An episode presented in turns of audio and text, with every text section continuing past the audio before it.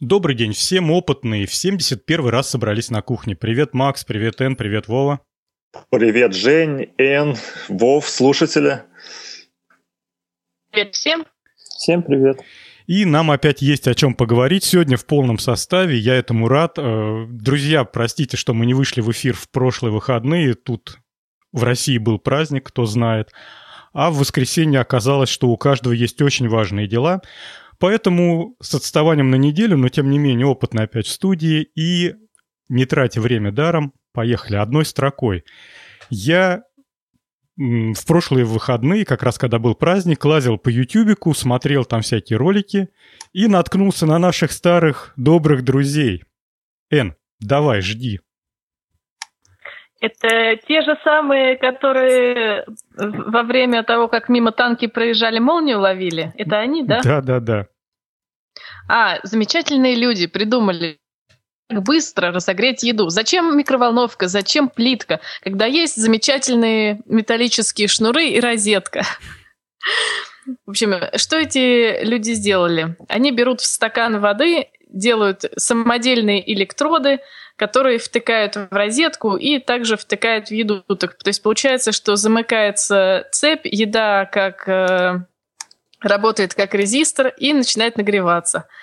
Э, конечно, зрелище потрясающее.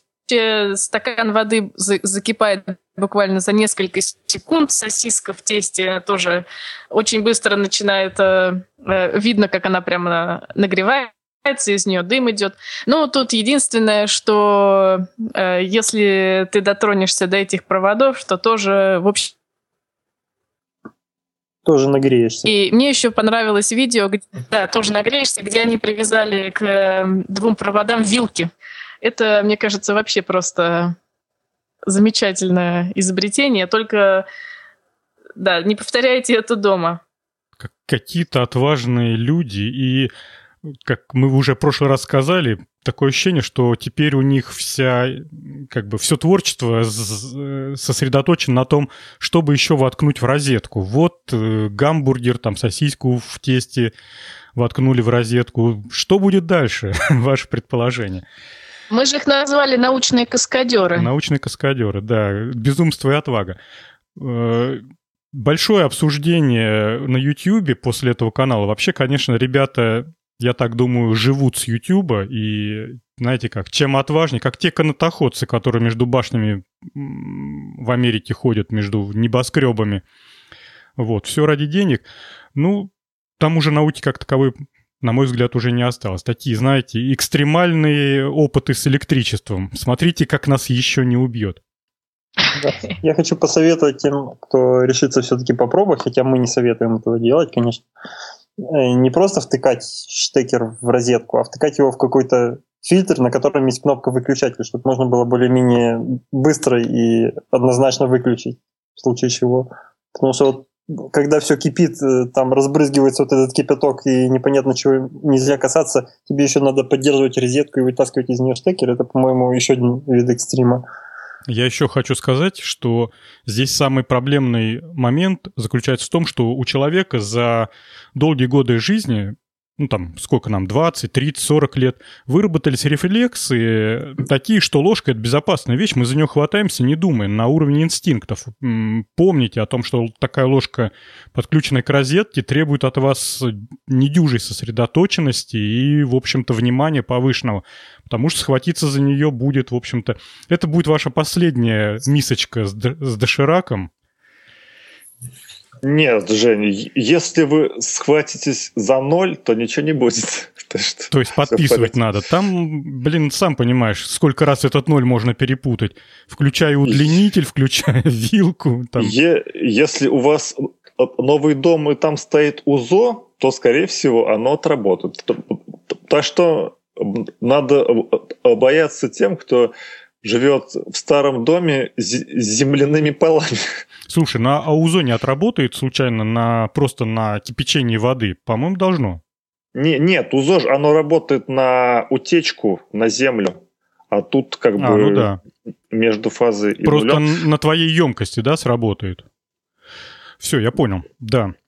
В общем, и я как-то ви- видел ролик этих ребят, где они рассказывали так без купюр, типа, типа такой пресс-конференции, задавали вопросы, как вы там не боитесь, все же все-таки там опасно, то все. Они отвечали, что на самом деле мы, мы делаем большую подготовку э, перед этими э, вот э, экспериментами, и на самом деле все под контролем. Вот. Да, конечно, на фоне ковра мне понравилась у них лаборатория научная. Кстати, я не знаю. Ой, говори, извини. говори, говори. Может быть, там за камерой стоит бригада пожарников, еще всякие специальные люди, спасатели. Конечно, может быть, может быть. За ковром стоят, да. Не знаю, обратили вы внимание, все последние видео снимаются в одиночестве. Вот тем парнем, не знаю, как его зовут, второго в кадре нету уже несколько видео подряд. Ходят такие слухи черные, что между ними, в общем-то, образовалось определенное напряжение, и теперь каждый сам по себе. Будет жалко. Вообще дружбу разломать легко, собрать потом сложно. А если, коллеги, про... У нас вообще рубрика, рубрика одной строкой. Я предлагаю двигаться дальше. Я тут нашел статью, которая наконец-то расставила у меня все в голове. Я всегда обращал внимание на неоднозначную реакцию на кофе на свою неоднозначную реакцию на кофе. После чашки черного кофе сваренного я всегда чувствую какую-то тягу ко сну. В общем, мне всегда хочется после него спать. И в журнале «Наука и жизнь» наконец, наконец-то появилась статья, в которой э, коротко и понятно рассказано, как кофе действует. В общем-то, за все, как обычно, виноваты гены, которые нам дали родители, и есть определенная комбинация определенных генов, которые программируют человека на его реакцию на кофеин. Если коротко, то кофеин в организме человека работает примерно следующим образом. Когда человек тратит очень много энергии, и у него э, истощается количество так называемого АТФ, это вот энергетическая валюта, так называемая в научно-популярных статьях, то э, у рецепторов в коре головного мозга у них уменьшается вот это количество энергии, они на это реагируют и начинают тормозить э, действие нейронов. Человек чувствует сонливость, усталость и ложится спать. Кофеин блокируют э, эти рецепторы, и в результате, несмотря на то, что количество энергии в организме снижается, рецепторы этого не не обнаруживают, потому что они заблокированы. И мозг, в общем-то, через силу, но ему никто не дал команду, что типа пора спать ложиться, и он продолжает бодрствовать. В общем, ломается причинно-следственная связь с помощью кофеина. Так вот, оказалось, что в зависимости от того, как мам с папой вас наградили, есть комбинации э, вот этих рецепторов, так или иначе реагирующих и чувствующих действие кофеина. И вот похоже, что у меня как раз рецепторы этот кофеин э, не воспринимают как средство, которое должно их заблокировать. Кстати, вот э, черный чай крепкий меня гораздо сильнее бодрит, и для меня он, в общем-то, является тем инструментом, который позволяет проснуться, но никак не кофе. По два слова, коллеги, и идем дальше. Так, ну давайте я скажу. А, кофе на меня как-то, я бы сказал, как не действует особо, и тоже я спасаюсь э, чаем, но больше всего мне не дает заснуть Макс уснул. занимаюсь ночью. Так что тебе больше всего не дает заснуть, Макс? Ты не сказал. Ну, а, интерес. А. Спортивный интерес того, чем ты занят в это время. Ну, например, ты сидишь за радиостанцией ночью там и, и не спишь, или книжку интересную читаешь и не спишь, как бы вот ну такие да, дела. Тут, наверное, какая-то выработка какого-нибудь, э, там, не знаю, адреналина или еще чего-нибудь в, в небольших количествах, но достаточных, чтобы не уснуть. Вот я поддержу Макса, у меня та же история. Я с кофе ну, я его вообще не пью очень редко, потому что ну, мне так вкусом не нравится, но когда в общежитии там еще в студенческие годы надо было много учиться, если у тебя есть задача, что делать всю ночь, ты можешь выпить, можешь не выпить кофе и, и всю ночь работать и там учиться, все, что надо делать.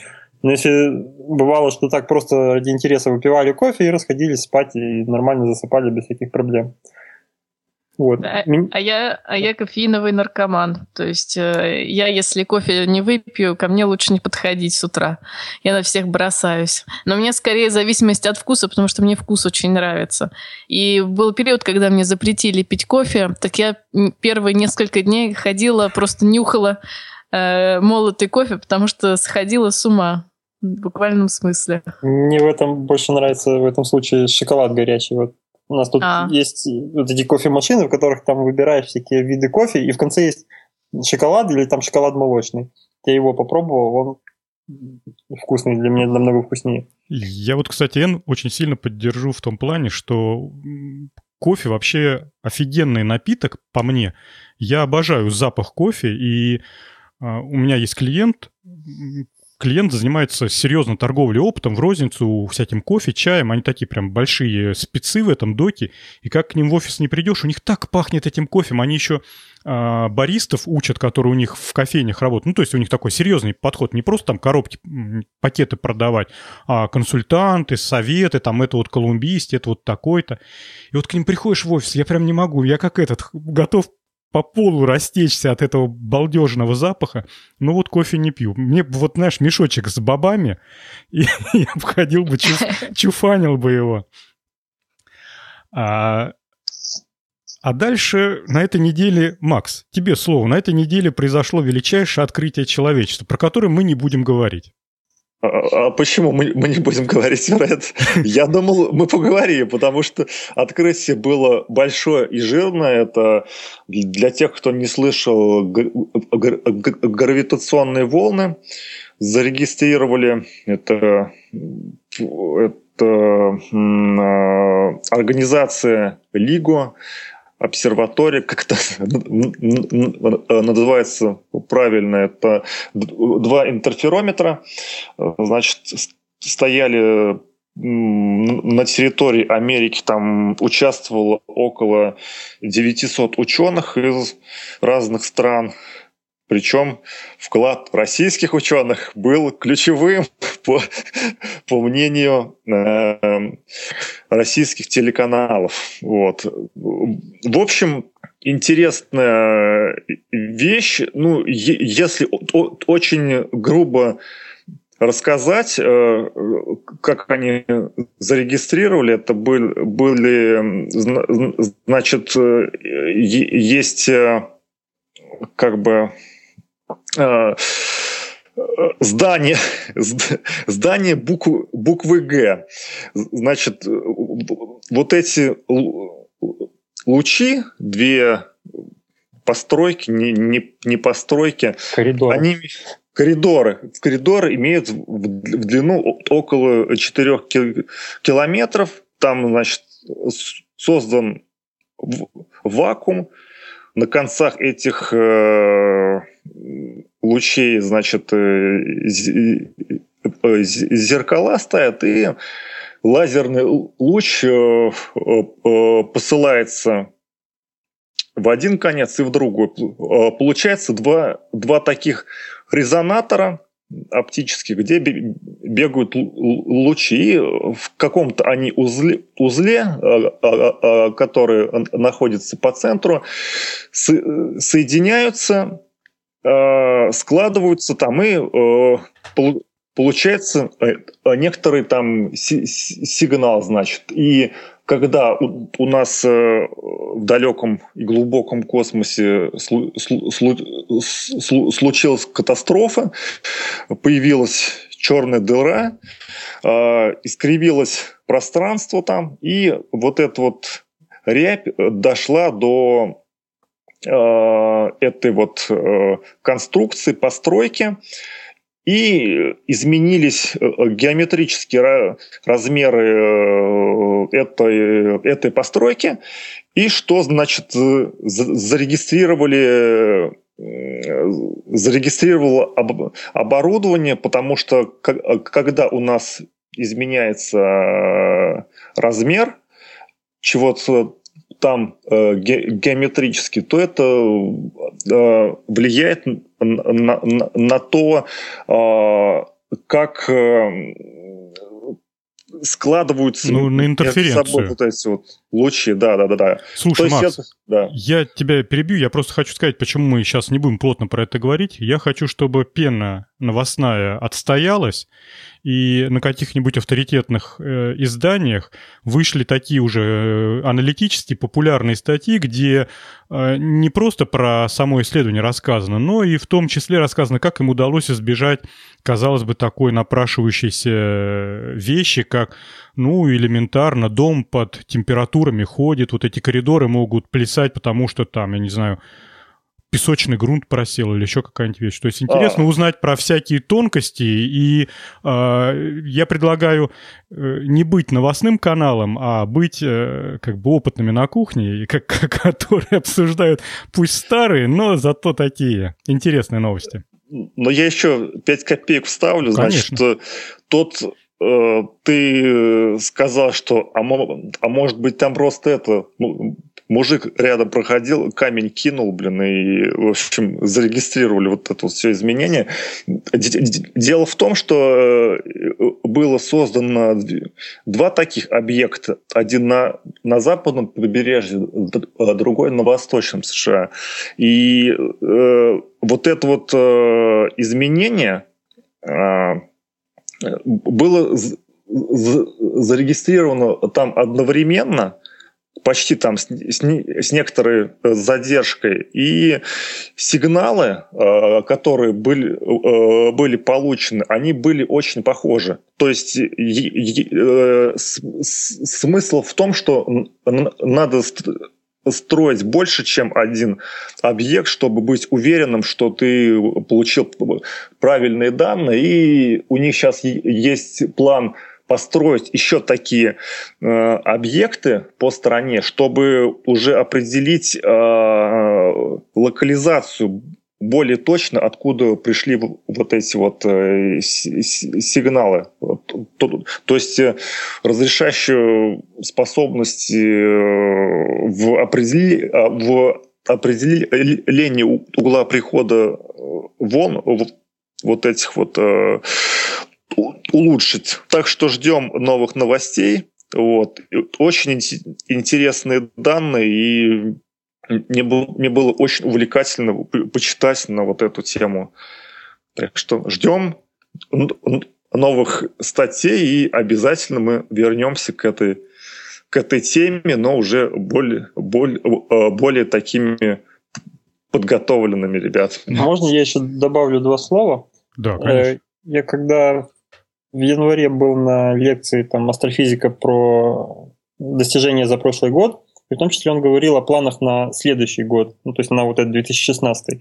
И он упоминал вот этот эксперимент, и он был в полную, ну, он от имени там всех ученых, э, которые до нас доносил вот это их мнение, говорил, что все ученые просто уже уверены на 100%, что эти волны есть, и это уже просто дело техники, дело эксперимента, потому что все наблюдения в космосе уже давно подтверждали эти, эти явления. И тогда один из присутствующих задал вопрос, а что будет, если не подтвердится это, если не сможем обнаружить? На что он ответил, что тогда придется начать всерьез рассматривать теорию струн, дополнительные измерения всякие, и считать, что гравитация уходит туда куда-то волнами, в те измерения, в которых мы пока не можем ничего померить но это практически не допускалось. То есть это уже было дело техники, просто подтвердить экспериментом эти вещи. А мы тогда двигаемся дальше, и я предлагаю перескочить вторую тему, чтобы мы с Сен поговорили побольше. И следующая тема. В Голландии собираются строить дороги из пластиковых отходов. Н? Да, и Экологи опять захотели нас убить. Значит, строительная компания в Голландии, которая называется Volker Vessels, хотят построить дороги из пластиковых отходов. Конечно, э, изначальная идея замечательная, как кажется, потому что пластиковые отходы из них уже целые острова вырастают в океане. Вот они подумали, хорошо было бы все, весь этот пластик из океана собрать, переработать и сделать из него дорожные покрытия, которые были бы прочные, потому что пластик же, э, он же никак не якобы не разлагается, и э, может э, от минус 40 до плюс 80 градусов э, может в этих в предельных температурах быть стабильным. Э, и даже уже собираются э, запускать какие-то тестовые проекты. Так вот, коллеги, я на этот счет очень сильно опасаюсь, потому что Пластик э, – это, конечно, слово замечательное, но пластик – это огромное количество разных полимеров с разными не только физическими, но и химическими свойствами. И тут идет речь о переработанном пластике. Я думаю, как же его перерабатывают?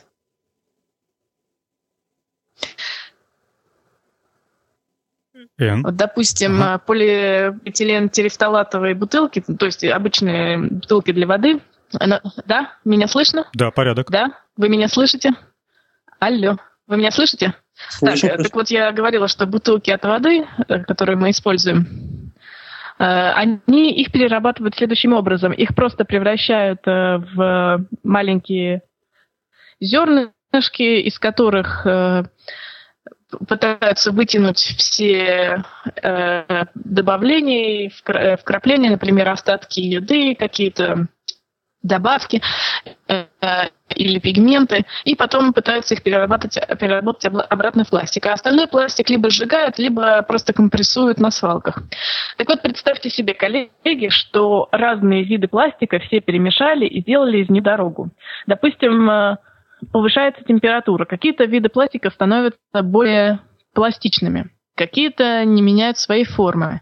Или наоборот, резко температура понижается, какие-то пластики становятся хрупкими, хрупкими а это значит то, что э, как мне кажется, появится огромное количество пластмассовой пыли, которую, во-первых, мы будем вдыхать, во-вторых, которая будет разлетаться по всем полям, и, и так уже очень много проблем с э, влиянием пластика на здоровье человека. Еще нельзя забывать, что в пластиках содержатся вредные добавки, например, пластификаторы, которые делают пластик более гибким. И плюс некоторые пластики просто разлагаются при ультрафиолетовом излучении. И даже, и, допустим, при при незначительном повышении температуры. И вот представьте, что все надышатся этой пластмассовой пылью, и какие потом будут катастрофические последствия для здоровья. Поэтому я вот лично, это мое мнение, против таких вот экспериментов. Ну, а можно с, с, сверху такую дорогу покрыть резиновым покрытием, и все, и нет проблем. Да, Макс, что тогда тут же сразу возникает как бы противоречие с тезисом, что такая дорога будет э, гораздо дешевле.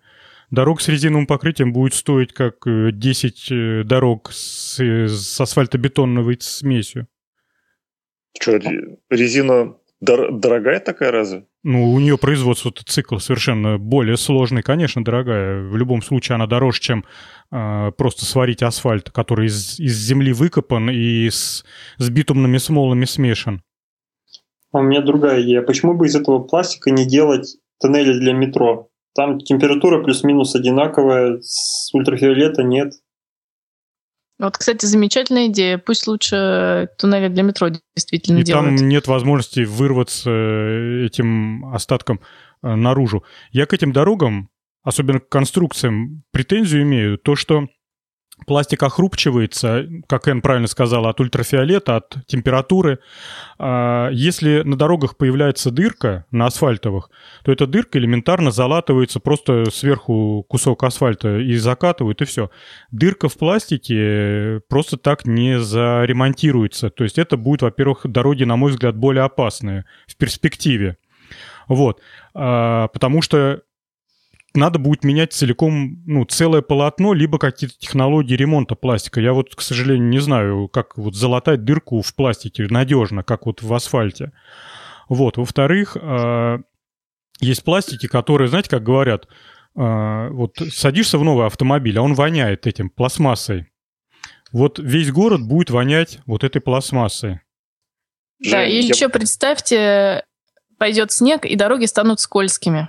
То есть асфальт, э, он, мне кажется, сцепление имеет с колесами лучше, чем гладкая пластиковая дорога, которая превратится в каток. Макс? Я придумал, как заделать дыру пластиковой дороги. Асфальтом. Асфальтом. Асфальтом. Не, ребят, я, я что-то с вами не соглашусь. Ну, вообще, как я понимаю, эти дороги, они э, будут модульные такие. То есть, если там где-то случилась пробоина или какая-то дыра, то можно этот модуль вытащить и э, другой туда вставить, и нет проблем. По поводу того, воняет там или не, не воняет пластик, если, например, сесть, э, ну, если, например, сесть в АвтоВАЗ автомобиль, где из пластика там что-то сделано, то, то он почему-то воняет. А если сесть в другую машину, э, э, какую-то неотечественную, то она почему-то там не, не, не, не, не воняет. Так, значит, есть пластики такие, которые не воняют. Да, только их не будут отбирать, Макс. Предполагается, что соберут все пластики и из них сделают дорогу.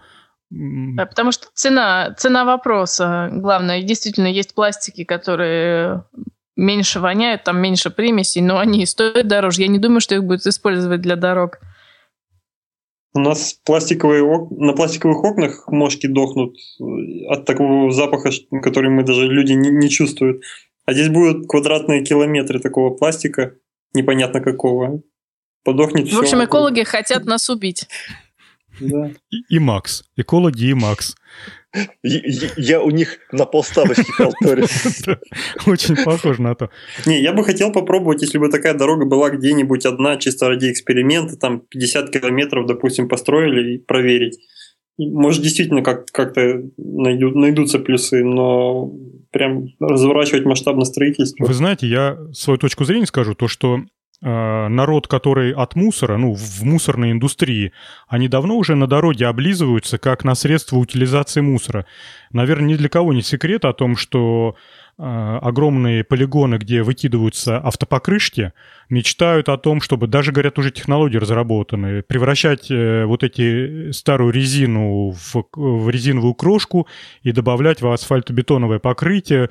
Типа, ну такой восхитительный асфальт получается, только почему-то это не поимело э, промышленных масштабов по, всей, по всему земному шару. Вот. И асфальт до сих пор такой же, как и был тысячу лет назад. Э, единственное, там какие-то полимеры используются более современные, он такой более упругий, прочный. Вот.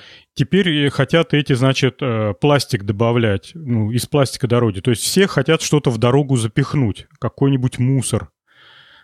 Что-то... А Дай... Это ты знаешь, это, это по-моему, довольно-таки распространенный паттерн поведения, когда мусор в дорогу. Вот я сколько помню, мы с папой тачками строительный мусор возили вот, в селе. Вот, да, это вот прям это с детства я... воспитывается. Да, с детства воспитывается, и корни надо искать глубоко в селах, где дороги у нас грунтовые. Да, нет ничего лучше, чем КАМАЗы строительного мусора отвезти на дачный массив и там выровнять дорогу, которая убита, там колея и прочее. А потом, ну такая хорошая дорога из кирпичей и балок. А... Идем дальше? Погнали. Поехали. А Boston Dynamics-то чего наделал-то? Кто, чья тема, я, кстати, забыл, коллеги. По-моему, ее все видели, все но видели. я могу начать. Давай, Вов, начинай. Значит, Boston Dynamics э, показали их, их купил Google, поэтому сейчас это уже можно причислять Google достижения. Они показали своего робота, э, робот Atlas, это двуногий робот э, второго поколения, как они называют, который, всем внимание, умеет вставать после того, как упал. Видимо, вот эта киллер-фича была самое главное в нем. Есть на сайте видео, как он ходит, есть видео, как его пинают, толкают, роняют и коробки из рук выбивают клюшкой. Это уже за вот эту неделю, с тех пор, как новость прошла, появилось в интернете много разных мемов, много разных гифок на том, как восстание машин начинается после того, как с роботом так обходятся. Очень забавно было. Вот. Э, на видео видно, как это, это робот э, похожий на человека, то есть такой антропоморфный. Видно, что никаких там колес нету, там ноги, руки, там даже подобие головы, вот тело, тело такое. Э, и ходит он, его пускали на прогулку по лесам, ходит по пересеченной местности довольно-таки устойчиво. Опять-таки толкают туда-сюда, он пытается выстоять а после того, как падает, он уже умеет вставать обратно на ноги. Э, что я хочу сказать? Мне кажется, э, похоже это больше, ну, если смотреть, как он ходит, похоже больше на походку пьяного человека пока что. Э, я уверен, что скоро будет ходить не хуже обычных людей роботы. Наши дети уже будут расти с мыслью, что так и надо, что роботы это неотъемлемая часть и всегда так было. Но пока это действительно похоже больше на походку пьяного человека, когда туловище старается держать вертикально, а ноги пляшут в зависимости от того, куда он наступил. Бывает влево, вправо там отходит. Вот. Э, забавная такая новость. Посмотрите видео обязательно. Кто не видел, хотя я уверен, что уже весь интернет это видел. Видео а, шикарное. А и на что я обратил внимание, сейчас, Макс, тебе передам слово, на что обратил внимание, то, что они э, вовнутрь робота нашли место для питание для батарей, потому что ходит он по лесу без проводов, и не знаю, насколько он затратен по энергии, но большие пути он достаточно проходит, и поэтому может быть, э, это не афишируется, но очень хочется надеяться на то, что где-то глубоко-глубоко в Boston Dynamics есть маленькая команда разработчиков, которые аккумулятор придумала, не хуже роботов. Вот. И второе, что мне в этих роботах безумно понравилось, это как они двери открывают. Это, конечно, блин, классно. Прям двумя руками, одной открывают, другой подталкивают. То есть а... для меня такая простая вещь, а когда я пытаюсь оцифровать, ну, как бы, как написать программу открывания двери для робота, я понимаю, что это довольно-таки нетривиальная задача, потому что дверь такая штука вообще противная. Она сама закрывается, она не дает выйти. Там маленькие дети же всегда выходят. Мама им дверь придерживает. И этот робот ничуть не лучше маленького ребенка. В общем, Нет, это да, впечатление. Ты заметил, что все вещи, все предметы, с которыми они работают, размечены специальными листочками с... Э, с QR-кодами, да, конечно, да, обратил да, да, внимание. с кодами, чтобы, чтобы робот понимал, с чем ему и как действовать. И там даже это заметно на э, ролике популярном, когда у него клюшкой выбивают из рук коробку, коробка падает э, на пол и немножко поворачивается в бок. И он не подходит к ней, не берет сразу, а он делает э, пару шагов в сторону, так, чтобы опять стать перпендикулярно да, коробке. чтобы ему понять, этого, понять, что да. он стоит правильно, да. Он выравнивает себя относительно коробки, да, и после этого снова пытается ее поднять. То есть э, пока что это он не, не анализирует ну, вокруг себя окружение, он просто ищет э, паттерны, которые ему задали, он просто их находит, подстраивается под них и пытается выполнить то, что запрограммировано. Но я уверен, что это несложная задача. Скоро, ну, когда будет более, э, более совершенная вот база механических действий вот таких, можно будет быстро подогнать программно то, чтобы он сам анализировал предметы, сам там выбирал, что с ними сделать. Так. Да, Макс, ты хотел сказать что-то? Да, я хотел сказать, но но Женя уже сказал, у меня был вопрос о батарейке, там насколько хватает, э, там вот где-нибудь написано было. Да, в общем, потому да что... нет, там информация вообще минимум, Макс. Там пресс-релиз, видео. Сейчас же все это маркетинговый подход. Самое главное, чтобы акции Google росли, а там, я говорю, сейчас докопаться до серьезных новостей очень сложно. Н? Я вам, коллеги, скажу про батарейку. Я думаю, за этим роботом ходит э, товарищ э, с заряженными, не знаю, шестью или семью такими же аккумуляторами, и он их постоянно меняет, потому что вот вся научная литература, все научные открытия э, ничего не говорят про какие-то суперемкости, пока никакого прорыва, как я, насколько я вижу, нет. И а даже мировой если... заговор ты не берешь во внимание? Нет, я не беру мировой заговор во внимание, потому что все начинается с научных публикаций. Не может быть такого, что кто-то в углу у себя как-то там тихо разрабатывает какую-то совершенно новую систему. Такого, мне кажется... Ну, ты прям даешь. А Андрея Росси? А, ну да, ну это, это, уж, это, уже, это уже э, вне моего внимания, это да, да, да. индивидуальный гений, да. Ты у нас будешь на страже по батарейкам. Как только там что-то начнется, ты нам сразу дай знать, мы должны быть первыми. Кто это Обязательно. Так, Макс отвалился, сейчас я его попробую подключить, одну секунду. А, появились батарейки, которые можно протыкать ножницами, ничего с ними не будет. И Почему с ними ничего не будет? Там не происходит никакого замыкания? Да, ну, происходит, но оно такое локальное, что там, на, вот, допустим, в одном, вот именно вместе типа пореза и распространения тепла нету. Угу. Я, я даже не хочу знать, что будет с моей батарейкой, если ее проткнуть ножницами. Макс, ты вернулся к нам? Да, я здесь, да. Сегодня Skype себя ведет совершенно отвратительно. И я хотел спросить у вас, коллеги, по поводу этого робота. Напомните мне, кто совсем недавно, по-моему, в конце прошлого года предвещал э, катастрофу мира, ну, катастрофу человечества? Стивен Хокинг. Вот, Стивен вот, Хокинг. да, в связи с развитием вот этих всех дел. А, как-то очень компактно произошло два события. Вот этого робота показали, который, честно говоря, впечатляет и даже в определенных местах мурашки вызывает. А во-вторых, вот это вот, на мой взгляд, это значимая фотография, которую вот надо вешать сейчас, э, там, я не знаю, в школах, там, на автобусных остановках. Это где Марк Цукерберг идет по залу, а весь зал сидит в очках 3D виртуальной реальности. Видели эту фотку? Да, я видел, да. И это становится, ей-богу, страшно. Я не знаю, э, советую вам книжку, может быть, вы, конечно, ее читали. Есть такая книжка, по-моему, Майк Клайв э, «Первому игроку приготовиться». Это такая фантастика.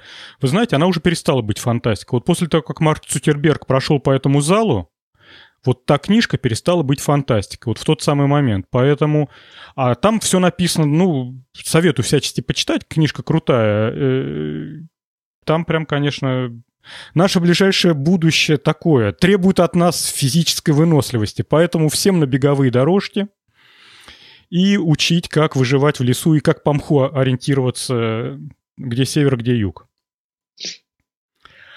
Так, а я предлагаю идти дальше и журнал «Химия и жизнь» а, опубликовал статью по... по, по...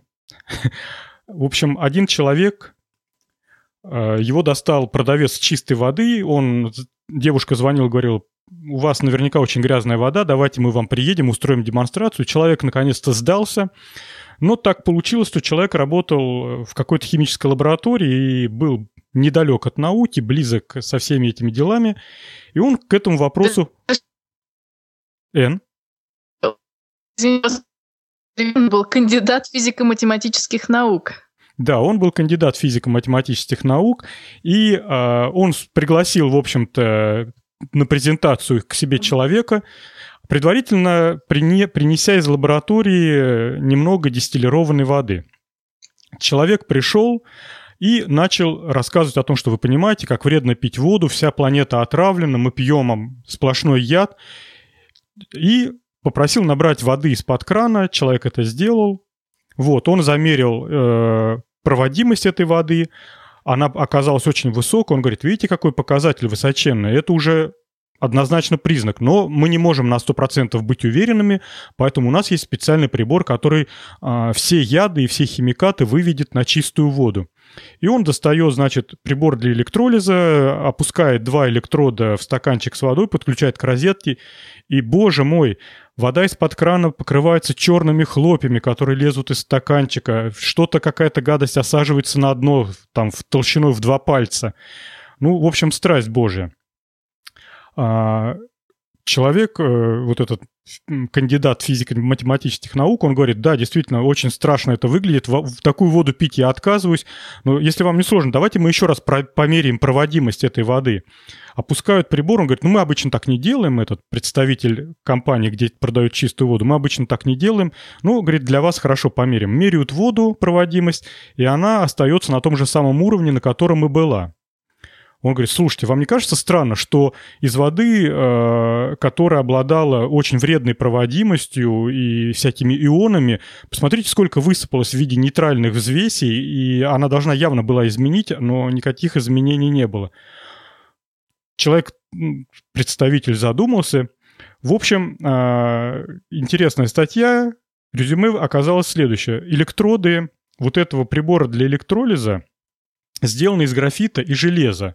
И поэтому, когда происходит электролиз, то с этих электродов все это осаживается, и вода приобретает соответствующий а, окрас. Соответственно, все вот эти люди, которые ходят э, в дома к вашим бабушкам, там, к мамам, к папам, и показывают этот страх, заставляя покупать фильтры и прочие вещи, это, в общем-то, обычные мошенники, которые на коленке собрали прибор для чернения воды и ходят по квартирам, чернят вам воду, а вы, пугаясь черной воды, покупаете э, их, их очистители. В общем, как-то так. Хорошая статья, написана таким талантливым языком. Коллеги, давайте, рассказывайте свои случаи покупки приборов для чистки воды. Давайте, я, я, я начну. У меня брат живет в райцентре, э, небольшой город, и, и там тоже, значит, пришли э, какие-то люди, собрали всех пенсионеров с дома, набрали воды у них, э, тоже, значит, сказали, сейчас мы вам покажем, что вы пьете. Ну, я так понял, у них был э, такой же аппарат, показали, что вода плохая, и сказали, давайте мы вам, вам каждому поставим по фильтру, фильтр стоит каких-то там космических денег. Вот, это Первый случай, второй случай, когда я был э, учеником школы, к нам пришел, значит, э, мужик такой с коробкой и начал рассказывать про аппарат, э, который лечит все, все болезни. Значит, он, он был похож на э, такую большую ручку от душа вот, с проводами. Вот. И он рассказывал, что тут есть сенсоры, э, которые считывают данные о состоянии человека, и уже на основе этих данных там прибор сам принимает решение, какой выбрать режим.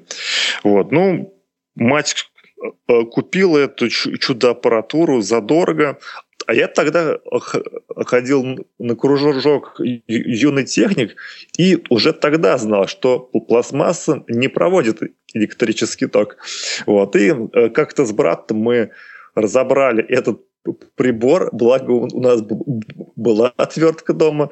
В общем, внутри было только кнопка включения, провод и вибромоторчик э, Э, который там, э, на который был насажен эксцентрик, ну, то есть такой виб, вибромотор и все. И надо сказать, что в нашем поселке такой аппарат купили мы и учительница физики, что самое интересное.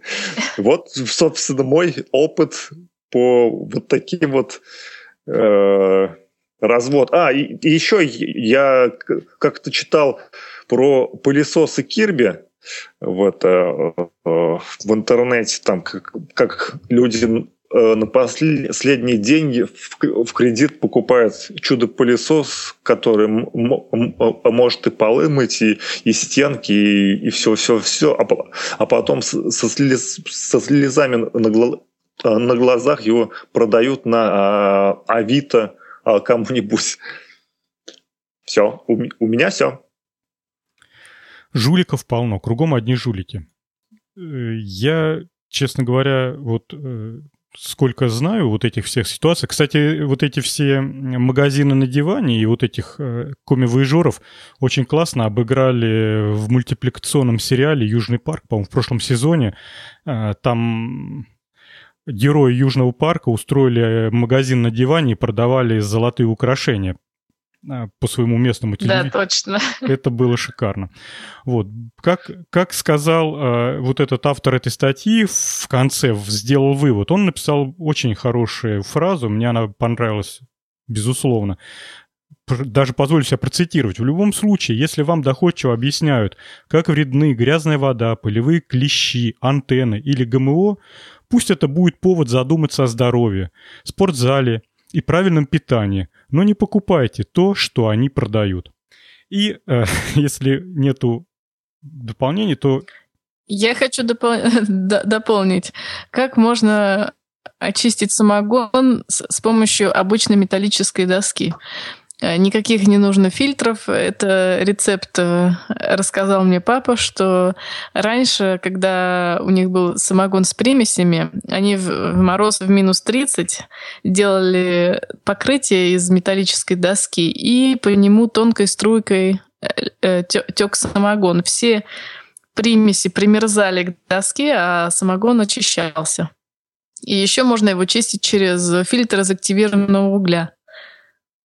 Эн, Эн, еще вопрос такой про а, очистку самогона. А еще есть такая э, э, методика, туда э, марганцовку насыпают, и что-то там осаживается, и, и потом фильтруют. Это можно так делать или нет? Марганцовка для того, чтобы восстановить окисляющие вещества. Это, я так думаю, Имеется в виду какие-нибудь...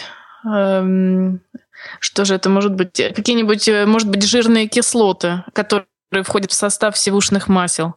Может быть, это они имеют в виду... Очист... Э, да, действительно, если в низкой концентрации, можно какие-то окисляющие примеси осадить.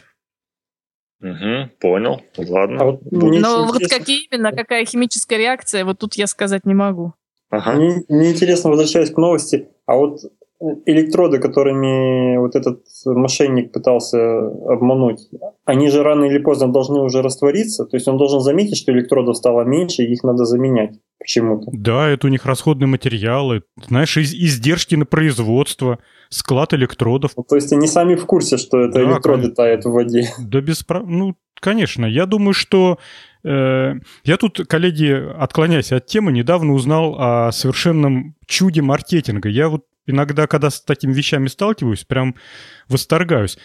Кто-нибудь из вас слышал такой, такое слово «браслет Пандора»? Нет, Нет я, я только э, э, циркониевый слышал браслет. Это не одно Лена, а тебя это тоже прошло мимо? Да. Ты же вроде девочка. Все женщины об этом мечтают. А, то есть ты в курсе, да? Э, да, но у нас все девочки... Я в курсе, все девочки вокруг об этом мечтают, только я понимаю, что что-то в этом не то. Какое-то у меня смутное сомнение. Ну, я в двух словах расскажу, а Н тогда, так как она в курсе, если что, добавит. Это просто, это не к нашей теме, это просто гений маркетинга. Идея заключается вот в чем. Ты приходишь в магазин, где торгуют ювелирными украшениями, и покупаешь веревочку. Веревочка стоит, ну вот я буду в русских рублях говорить, э, веревочка может стоить в фирменном магазине Пандора несколько десятков тысяч рублей, а в магазине, где продаются поддельные браслеты Пандора, он стоит 2000 рублей. Ребят, это, ей-богу, просто обычная кожаная веревочка с замочком. А дальше у них такой стол огромный, и на этом столе такие мелкие ячеечки, в каждом ячеечке лежат такие бусинки. Они разных форм, в виде сердечков, там, мишек, э, замочков, сундучков, ну вот все, что у вас, какая фантазия есть в голове. Вот такие бусинки. В этих бусинках дырочка, и эти бусинки можно нанизывать на вот эту веревочку. Так вот, каждая женщина должна себе собрать свой браслетик. Она приходит и покупает бусинку. Бусинка в поддельном магазине стоит от 700 до полутора тысяч рублей, а в настоящем магазине она стоит какие-то сумасшедшие деньги. Е- э- женщины там обмениваются опытом, там, советом, как собрать этот браслетик, и говорят то, что дешевле, чем за 20 тысяч э, собрать браслетик в фирменном магазине не получится. Ну, не, не, собирается он дешевле. А в поддельном магазине, говорят, где-то тысяч там за 7 можно собрать себе браслетик. Вот день маркетинга. И, и э, девчонки стоят там в этих, э, в ящичках ковыряются, бусики выбирают. Вот я сейчас котика насажу, а завтра, ой, завтра, со следующей получите, значит, я себе сердечко куплю. А вы говорите там угольные стержни раз в месяц менять. Вот какие находки маркетинговые, просто прелесть обычный магазин ткани, пуговицы, фурнитура, да, вот это превратили. Да. Давайте повесим ценники в 10, не, в 100 раз дороже. О, отличная идея, открываем. Теперь это... А есть в маркетинге, или маркетинге есть какой-то такой эффект, даже какое-то у него название есть, что ты, если повышаешь цену на некоторую продукцию, начинается больший спрос на нее. Но это надо очень хорошо разбираться, чтобы знать, что ты можешь это сделать, и что действительно спрос увеличится. В общем, чудес много. Кто-то строит Boston Dynamics, а кто-то делает бусинки. Но... А, коллеги, я, извините. Да. да мы... Я тут э, по, по поводу предыдущей темы, я ошиблась, я сказала, что марганцовка восстанавливает, она окисляет. Угу. Извините, я... Хорошо, хорошо, будем знать. Я, Жень, что хотел сказать? Ошиблась. Кто-то... так, для тех, кто... Для химиков, которые слушают. Ладно, не. Ты сказал, там Boston Dynamics роботов делает, а кто-то бусинки, но Boston Dynamics останется в веках, а вот эти производители бусинок, наверное, их занесет песком, в конце концов, время. Так что... Ну, на свой век они заработают. Им хватит. Эн, у тебя еще есть время на следующую тему? А, боюсь, что... Боюсь, что нет. Так, ну что, мы тогда с тобой прощаемся, провожаем тебя, чтобы ты спокойно шла. Да, хорошо, коллеги. До следующего раза. Все, давай, не болейте И всем там. пока. Все, пока, счастливо. До связи. А у нас еще остались темы, и я предлагаю переходить дальше. Не знаю, кто это подкинул. Это я подкинул. Макс, я тогда тебе и передам. Хорошо. Значит, новая темка. Суперлегкий экзоскелет позволяет парализованным людям свободно передвигаться э, со скоростью чуть меньше двух километров в час. Весит он 12 килограммов, э, то есть такой легковатый. И э, называется он «Феникс». Стоит он 40 тысяч долларов США. И сказано в статье, что аналогичные системы они стоят где-то раза в два дороже. Э, здесь э, в чем его фишка? В том, чтобы э, чтобы ставить по одному сервомотору на каждое сочленение, у Феникса только два двигателя в районе бедер бедер. И вот именно благодаря этому костюм этот, он намного легче аналогов. И, значит, э, что здесь такого интересненького? Э, да, пожалуй, все.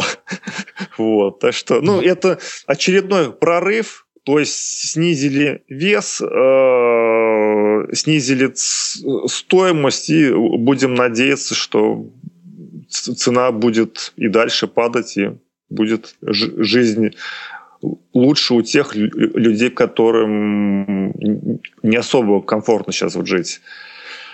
У меня в этой статье глаз зацепился за фразу, которую сказал э, участник этих экспериментов, человек, который не может ходить самостоятельно. Он говорит, я э, пользуюсь этим э, Э, робоэкзоскелетом, и с его слов он им пользуется один раз в неделю. Стал разбираться, в чем дело, а оказывается, человеку просто элементарно с ним медленно. Э, на своей инвалидной коляске тем более там в Европах везде бордюрчики сделаны, съезды, заезды, пандусы. Вот, он может проехать везде очень быстро и не испытывать никаких затруднений. Более того, для него это привычно, там за долгие годы выработалось. Теперь он надевает этот экзостилет. И как черепаха, он дорогу перейти не может. Ну, он может перейти дорогу, но все светофоры не, не рассчитаны на такую скорость перехода дорогу. Он тот кусочек дороги, который проходит, проезжает на своей коляске буквально за считанные секунды, он проходит минуты или даже несколько минут. А, он говорит, я хожу на этом пользуюсь этим экзостилетом для того, чтобы, грубо говоря, мои, мои ягодицы отдохнули, ну, даже не отдохнули, а как сказать, не было там пролежней, все равно мышцам надо как-то работать, вставать, менять положение. То есть вертикально человеку находиться надо просто физиологически.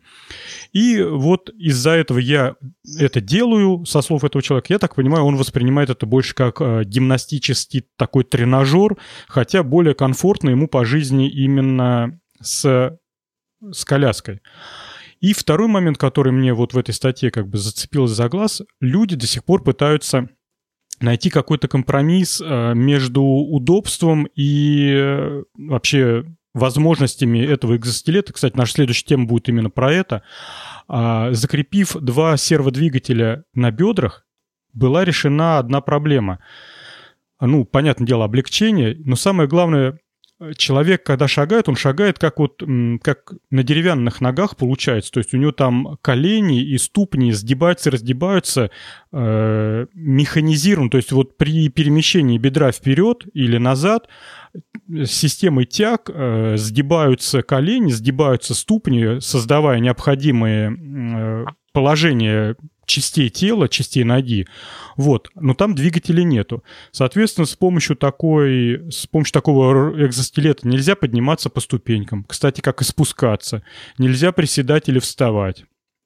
А, я так понимаю, наклоны делать нельзя. В общем, это устройство исключительно для прямого хождения с маленькой скоростью.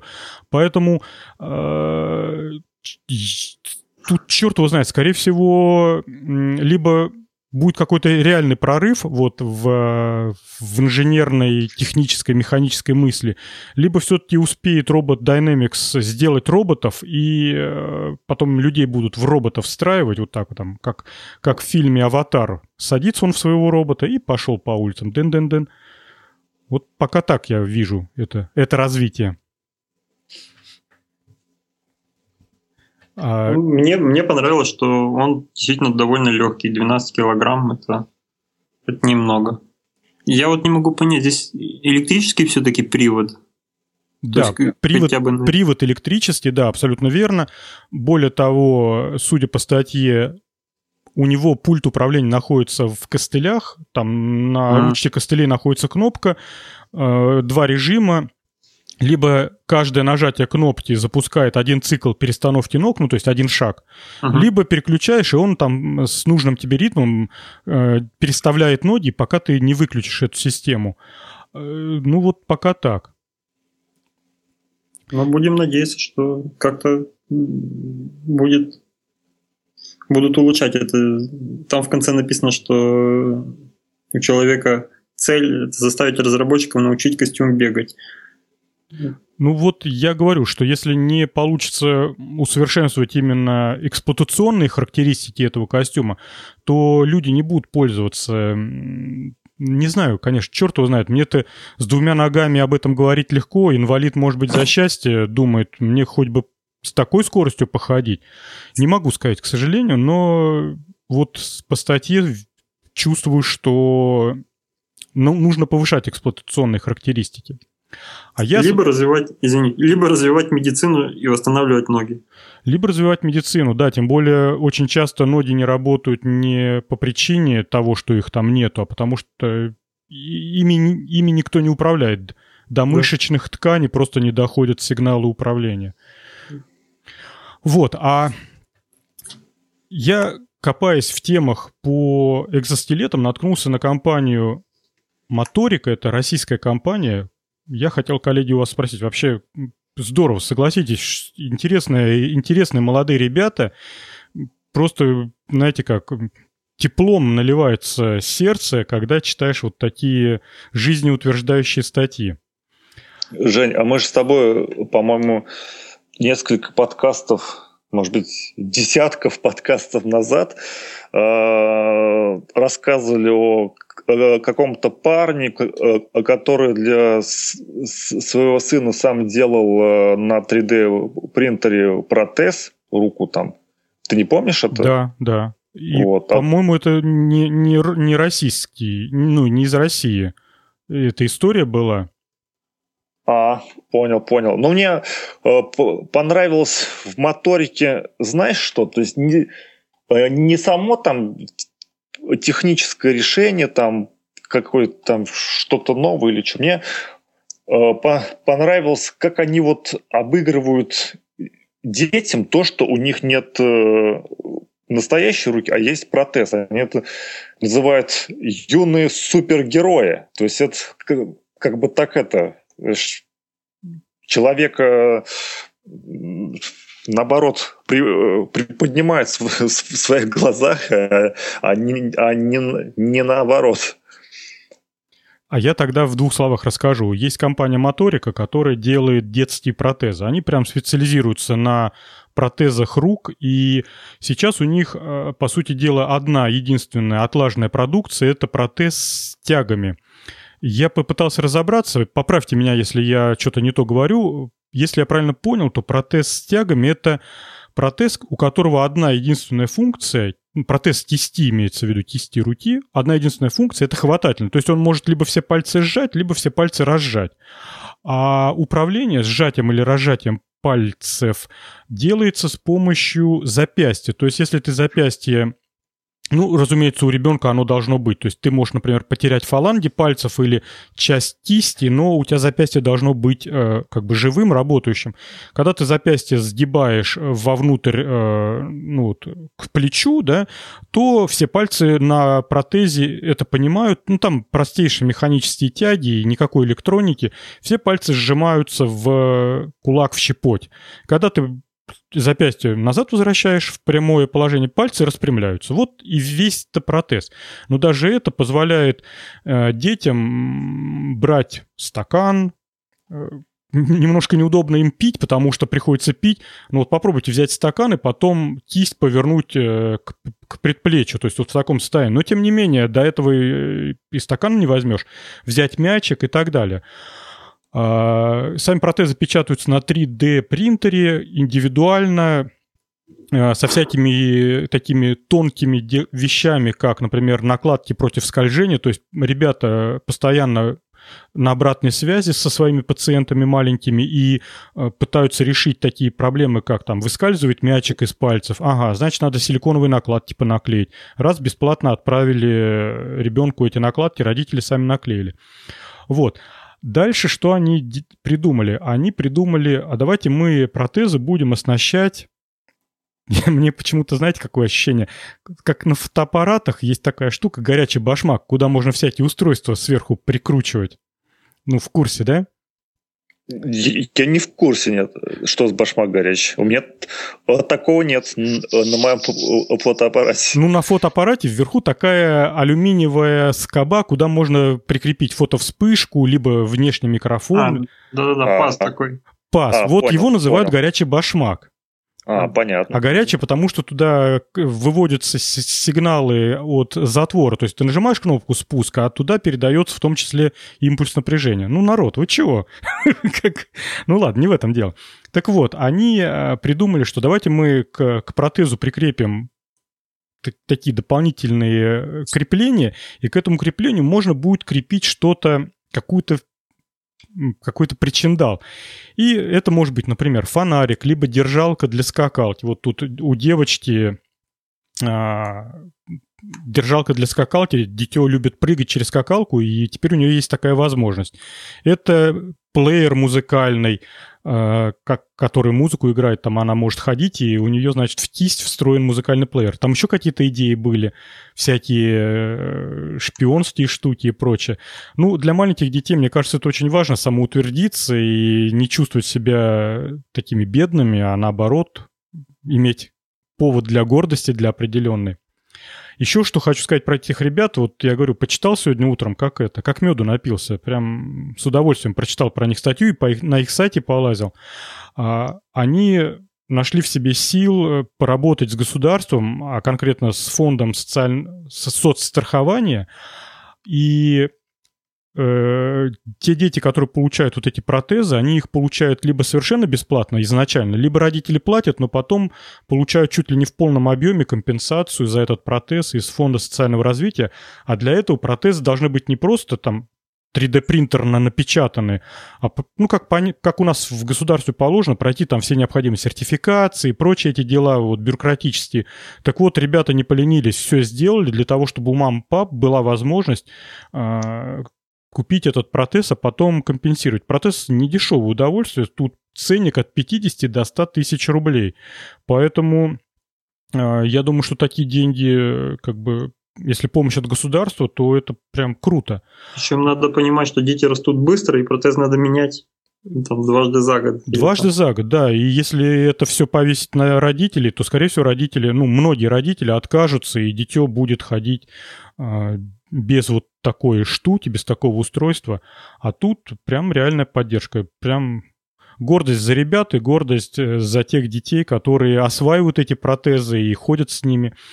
В планах моторики двигаться дальше, хотят дальше уже делать настоящие роботизированные бионические протезы, и которые уже будут как-то там э, соображать, э, ориентироваться на желание ребенка, хватать, там пальцем показывать. Ну, дай им Бог здоровья и чтобы у них все получилось.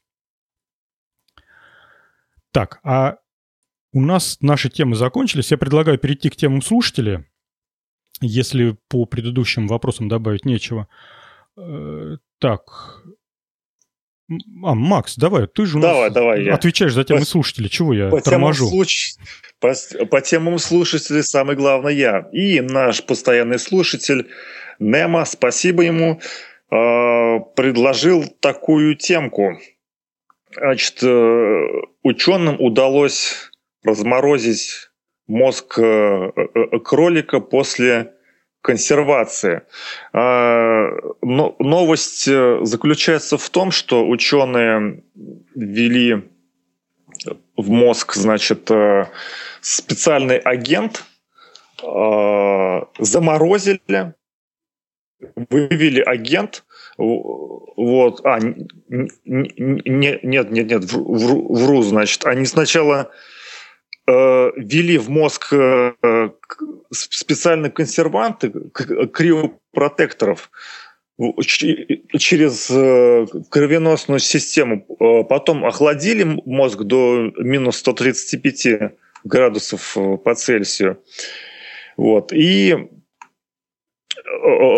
потом, э, когда они его разморозили и вывели вот этот криопротектор, то выяснилось, что мозг сохранился отлично и говорится в статье, каждый нейрон и синапс выглядели под электронным микроскопом прекрасно сохраненными.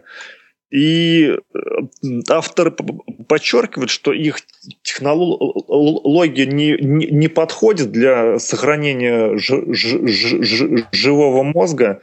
Вот. И, но, э, э, тем не менее, вот этот инструмент, такая методика может быть полезна для нейробиологов, для сохранения редких образцов каких-то там на длительный период э, времени.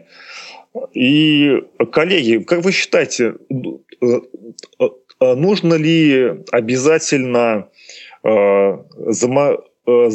пытаться заморозить живой организм до глубокого минуса, чтобы как бы его продлить там жизнь, да, может быть, достаточно ввести его в состояние анабиоза, как лягушки входят в, нему, в него, и тем самым как-то вот так вот э, решать проблему дол долгих межпланетных перелетов.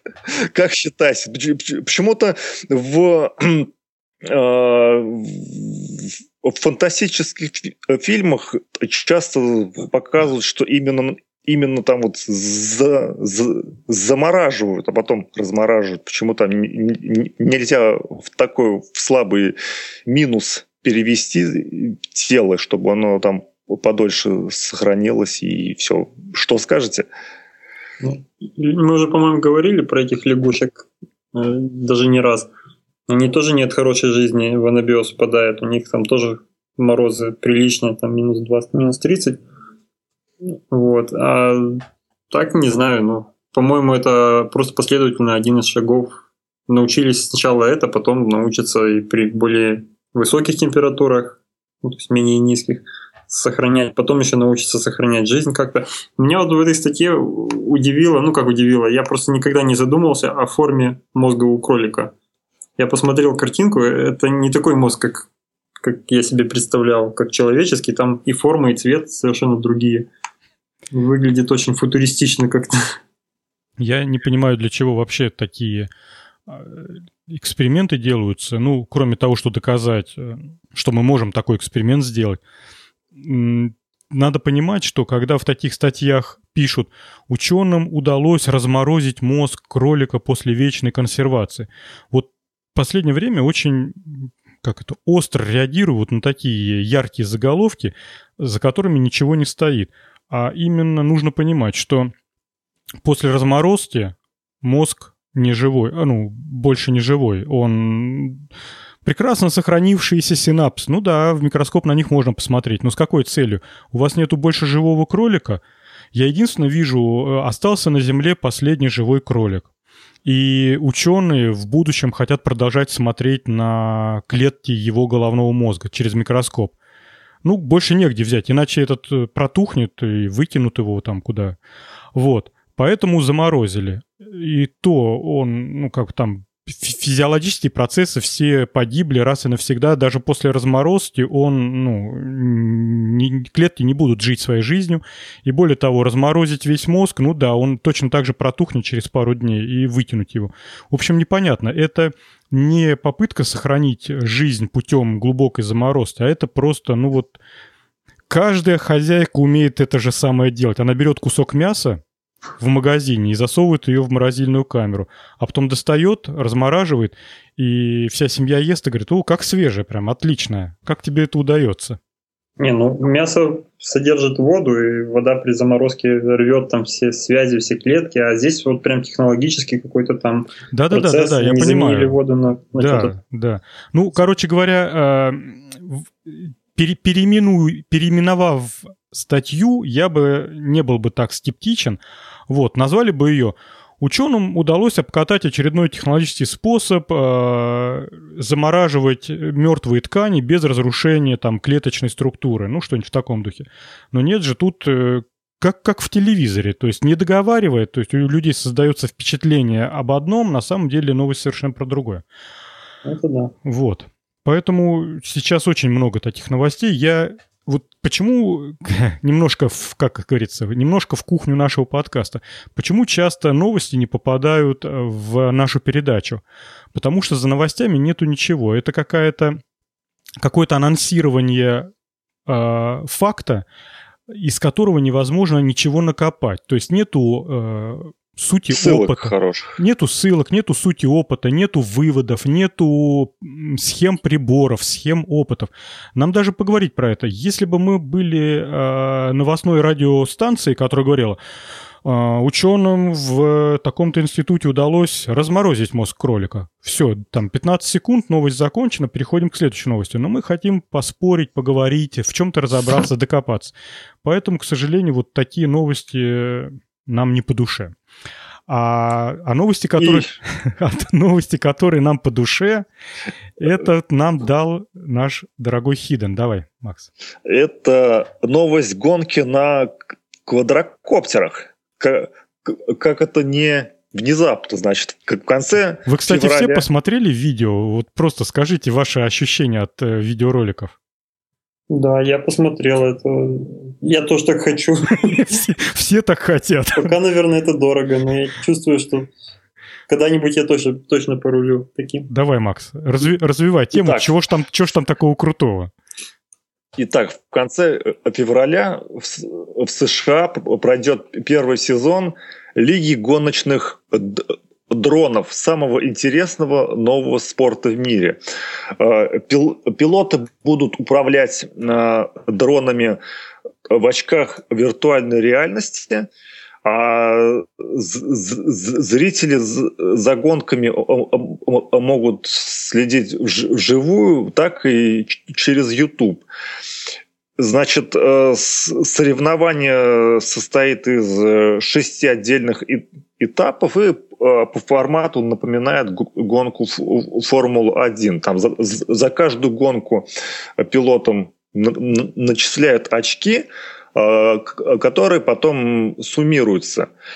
Э, гонки будут э, проходить в закрытых помещениях и, что интересно, значит, управление дроном отличается от того, к чему, к чему все обычно привыкли на любительском уровне. А, э, пилоты не следят за коптером Земли, а участвуют как бы в гонке от первого лица. Именно для этого используются очки виртуальной реальности.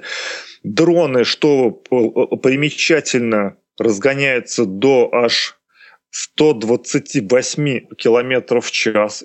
Это все-таки серьезно, и это очень интересный э, такой вот киберспорт в жизни. Так что, значит, еще что интересного, если ты разобьешь дрон, то он будет стоить 200 долларов. Вот. И э, гонки проводят на э, э, дронов одного и того же типа, чтобы у всех были изначально такие равные условия. Так что я рад, что есть вот такое вот новое веяние, вот, интересно. Так вот, мне вообще интересно смотреть за э, керлингом. Вот. А тут еще и соревнования дронов тоже интересно. Так что, что скажете, ребята? Я скажу, что в, на видео выглядит вообще сумасшедше, и э, чем-то очень похоже на некоторые сцены из «Звездных войн». Там, по-моему, такая сцена есть, где на карах, или как они там назывались, эти такие штуки страшные с такими бук-бук-бук-бук-бук двигателями. Вот, они там по пустыне гонялись друг за другом. А, вот очень сильно на это похожа видеосъемка. Летают дроны по заброшенным заводам, по стадионам, по каким-то там торговым центрам. Ну, в общем, маршрут для них выбирают довольно-таки сложный. И пролететь надо и по лабиринтам, там, например, вот такая, знаете, заезд на парковку в виде такой круговой спирали, вот он, дрон по, по этой спирали поднимается вверх, и есть в качестве препятствий вертикально натянутые полосы бумаги с промежутками между ними, и, соответственно, тебе, чтобы пролететь, надо дрон повернуть э, на 90 градусов, то есть пролететь можно только боком, э, поперек не получится. И надо вылететь, например, на улицу, потом залететь в окно, грубо говоря, развернуться на 90 градусов. Я думаю, что э, вот когда гонки на автомобилях, на крутых поворотах, как их там выносят, сносят, там такие черные э, полосы от резины остаются, потому что там сумасшедшее трение и прочее. А как тут справиться с дроном, когда его на бикрень выносят э, на таких крутых поворотах, вообще непонятно. Вот, и э, что еще понравилось, что э, очень красиво выглядит вся эта съемка, просто смотрится на одном дыхании. Хотя, хотя в статье написано, что сейчас пока нарабатывается вот практика проведения этих гонок, и все ролики, которые мы видим, это, в общем-то, такая сложная операторская работа, нарезка из кучи самых захватывающих моментов, а так, в общем-то, а, за этими гонками смотреть не так интересно. Наверное, это и в самом деле. Представляете, собрали полный стадион народу, там десятки тысяч человек, выходят эти, значит, спортсмены, одевают шлемы виртуальной реальности, садятся в президиуме и замирают. Ну, а что им там, они пальцами двигают.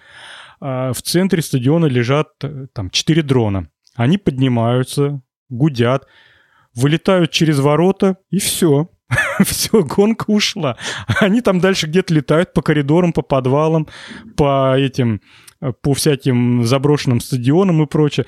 Ну, а зрители сидят и сколько там, 15-20 минут втыкают. Через 20 минут, хоп, прилетает один дрон и объявляют, вот победитель, там Иван Иванович Иванов, он со своим дроном прошел все препятствия, все хлоп, пошли по домам. Вот как-то так это должно выглядеть. Поэтому тут надо либо за этими дронами отправлять а, дрон, как это, репортер, да, оператор. Дрон-оператор, да, который их будет снимать.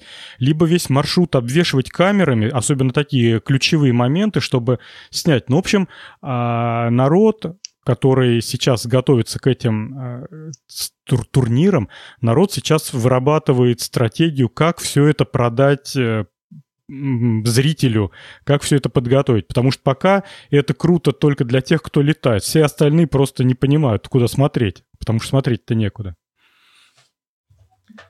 Я хочу добавить, что вот судя по записям, вот там по заброшенному строению они летают.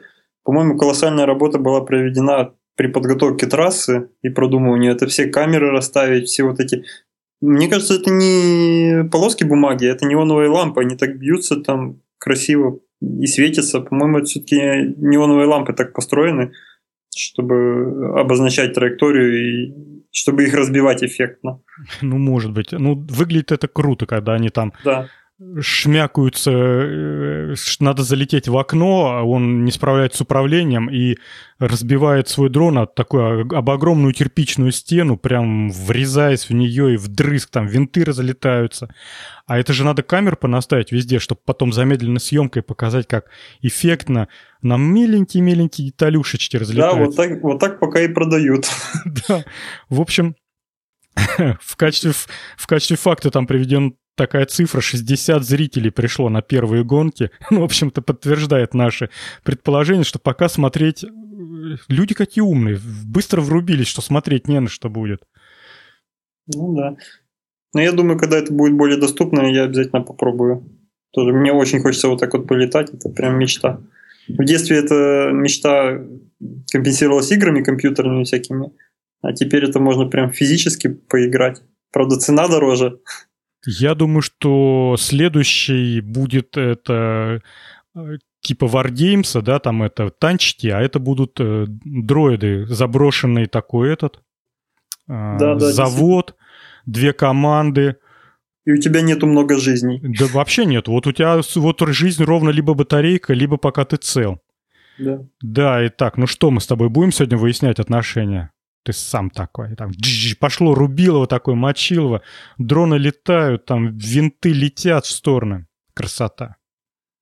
А по-моему, уже было где-то где-то проскакивала новость о том, что война между дронами сделана, и там они э, стреляют, ну, в кавычках, стреляют лазерами, они просто могут с лазерной указкой испускать луч, и если он попадает на другого дрона, то должен как-то его регистрировать, ему падать, прекращать движение.